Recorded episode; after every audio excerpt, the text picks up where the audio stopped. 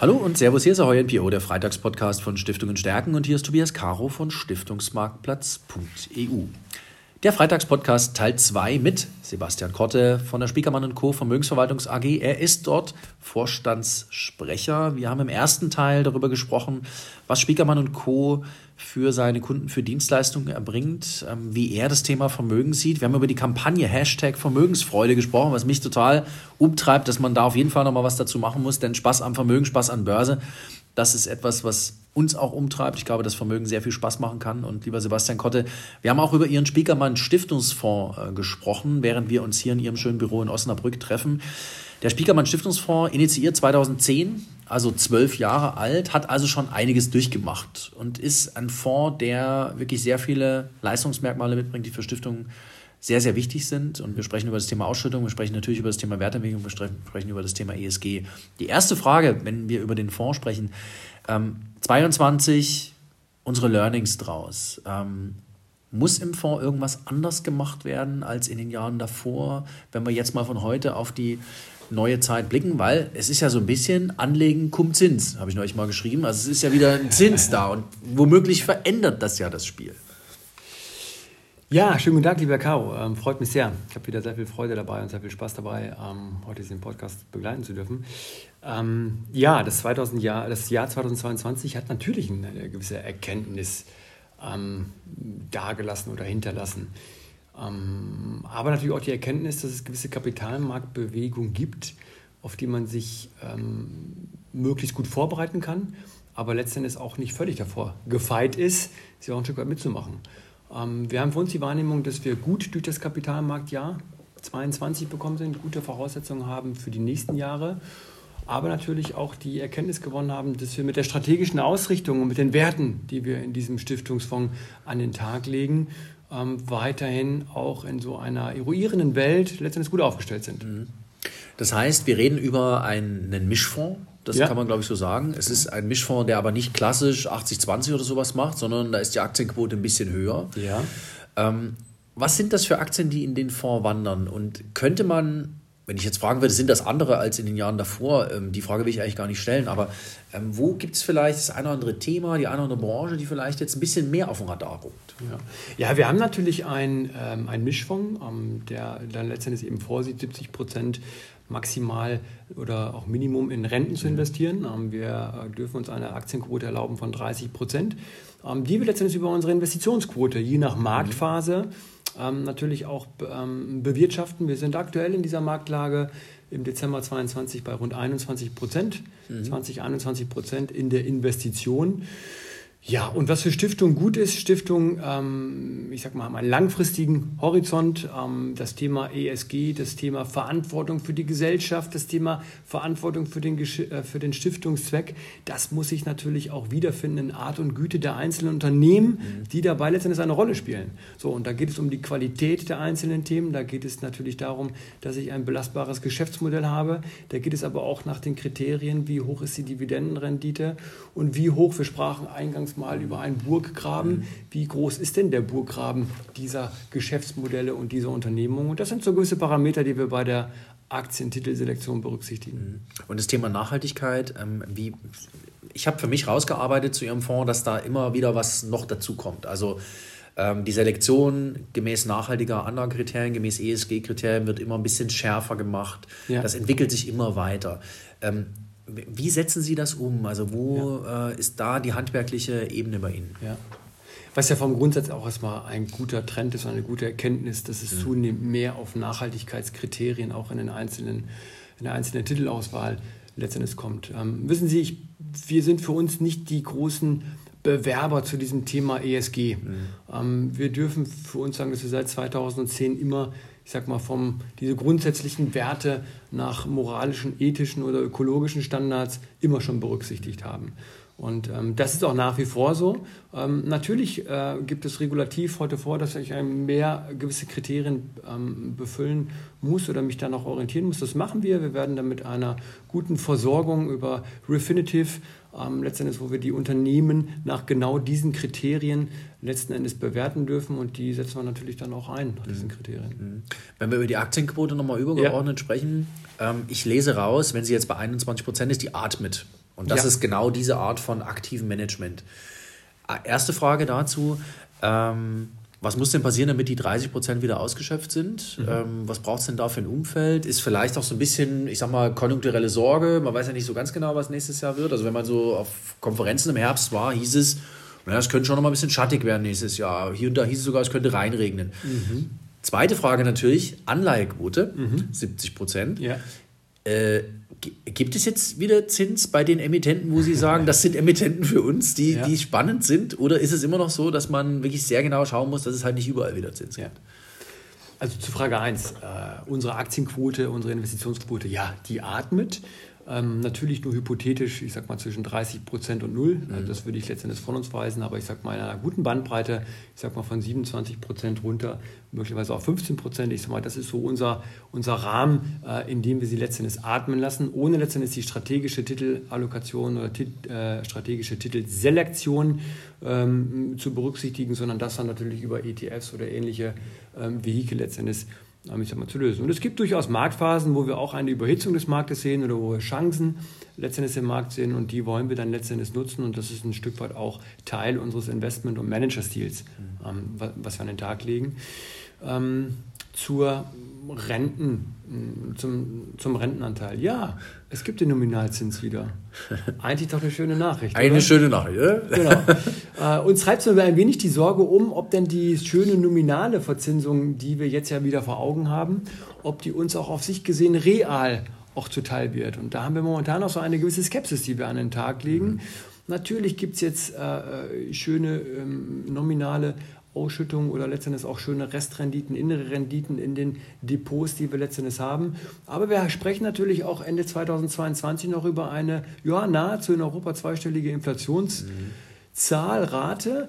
Ähm, wir fühlen uns ein Stück weit bestätigt, möglicherweise, dass wir das Peak der Inflationserwartungen erreicht haben. Die ersten Indikatoren, ähm, Einkaufsmanager-Indizes, ähm, ähnliches, ähm, gehen in die richtige Richtung, was uns ein bisschen Mut macht, dass wir ein, ein, Stück weit runterkommen. Über das nächste Jahr hinaus, ich glaube, im nächsten Jahr wäre es ein Stück weit Kaffeesatzleserei, gehen wir eher von einer Inflationsrate von 3 bis 4 Prozent mhm. letztendlich ähm, aus. Ähm, das ist zumindest die, die wir in unseren Anlageüberlegungen mit berücksichtigen und die müssten wir dann auch unter realen Gesichtspunkten nominal dann letztendlich einfach schon mal schlagen. Und ob uns das auf Sicht immer wieder gelingt, uns oder den Kapitalmärkten, da müssen wir einfach mal schauen. Da sind wir letztendlich skeptisch ähm, hier und da. Ähm, dennoch haben wir in unserer Titelselektion auch über gute Bewertungskriterien und Mechanismen, die wir vorhalten, über Unterstützungstools, ähm, Anlageemittenten, die uns eben gute Renditen letztendlich ermöglichen. Wir haben aktuell gute Restrenditen von über 5%, nahezu 6%, die wir letztendlich bei uns im inneren Portfolio im Stiftungsfonds letztendlich halten. Und das ist wirklich sehr, sehr schön. Ist das am Rentenmarkt jetzt etwas gewesen, was wirklich man als Zeitenwende umschreiben kann? Das, das, das Wort Zeitenwende ist jetzt eins, das wurde wahnsinnig gerne genommen im Herbst. Ja. Oder ist es eigentlich so ein bisschen back to normal? Weil ich sag mal, 4%, mhm. da haben wir natürlich jetzt eine massive Aufwärtsbewegung gesehen mhm. im Zins, aber 4%, das war früher was, wo man gesagt hat, das ist der Gleichgewichtszins. Ich glaube, den hatte die FED mal definiert, ja. das ist so 4%. Ist das eigentlich wieder, dass wir einfach ein Stückchen wieder eine normalere Welt haben, wo man sich einfach daran gewöhnen muss, dass Kredite nicht umsonst sind, dass man bei Häusern durchaus ein bisschen Eigenkapital hinterlegen muss? Weil mhm. einfach eine Finanzierung mit ja. 4% eine andere ist als mit 0,75. Ja. Ähm, ist es dieses ein bisschen zurück zum Normalen? Ja, will ich Ihnen gar nicht widersprechen. Ähm, natürlich begegnet uns die Begrifflichkeit Zeitenwende mhm. in jeglichem Kontext ähm, heutzutage, politisch, aber auch teilweise an den Kapitalmärkten. Ähm, möchte ich auch einfach so stehen lassen. Ja, mit Sicherheit ist es das. Ähm, ein Stück weit fühle ich mich erinnert. Wir hatten äh, zu Beginn, äh, Mitte 2022, wo wir ein Stück weit an unser Jubiläum, an unser 20-jähriges Bestehen äh, der Spielkammer und Co. AG ähm, nochmal gedacht haben und darüber nachgedacht haben, wie geht es perspektivisch weiter, fühlte ich mich ein Stück weit an Herrn äh, Lammert, unseren ehemaligen Bundestagspräsidenten, mhm. letztendlich Robert Lammert, ja. ja. der mit der, mit der Begrifflichkeit Zeitenwende ein Stück weit so sein, seine Probleme hatte und sagte, naja, also die Zeitenwende ist ja schon etwas oder wirft denjenigen, ich sag mal, vor unvorhergesehene Ereignisse, der möglicherweise gewisse Tendenzen oder gewisse Trends oder gewisse Einschätzungen ähm, nicht ganz richtig getroffen hat oder da fehl, fehlgelegen hat.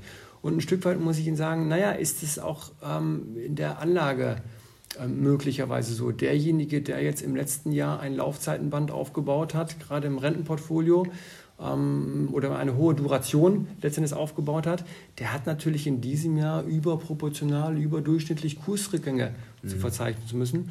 Und ähm, ich kann nur für uns sprechen, Gott sei Dank sind wir in der Situation, dass wir sagen, ja, wir haben mit einer Duration von, von über, knapp über drei ähm, sind wir in das Kapitalmarktjahr 2022 gegangen.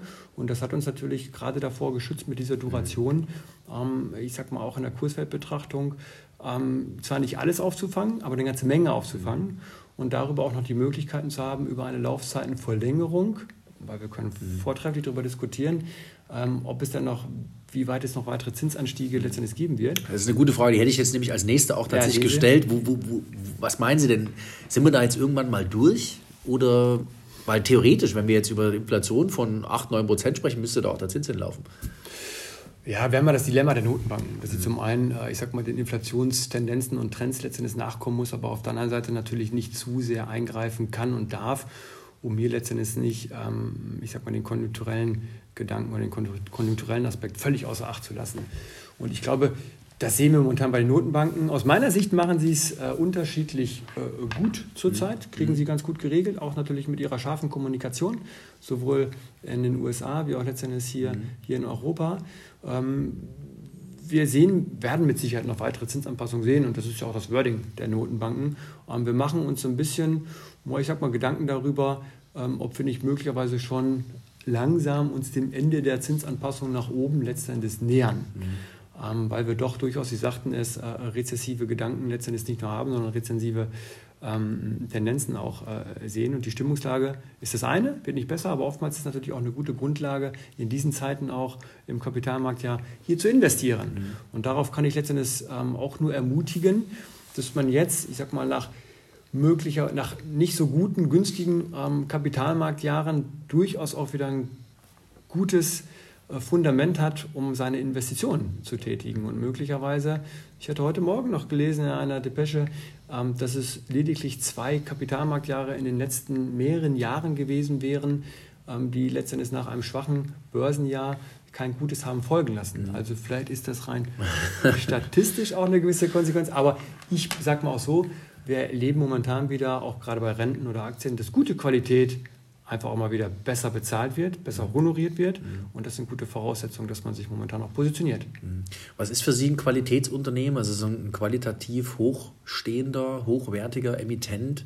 Ähm, sind das wirklich die, die einfach auch in solchen Phasen wie jetzt ähm, Preisüberwälzungsspielräume haben, die einfach ihr Geschäftsmodell immer wieder auch durch Krisen gestärkt haben? Ist das, sind das so Kriterien, auf die Sie schauen? Ich glaube, das ist wichtig.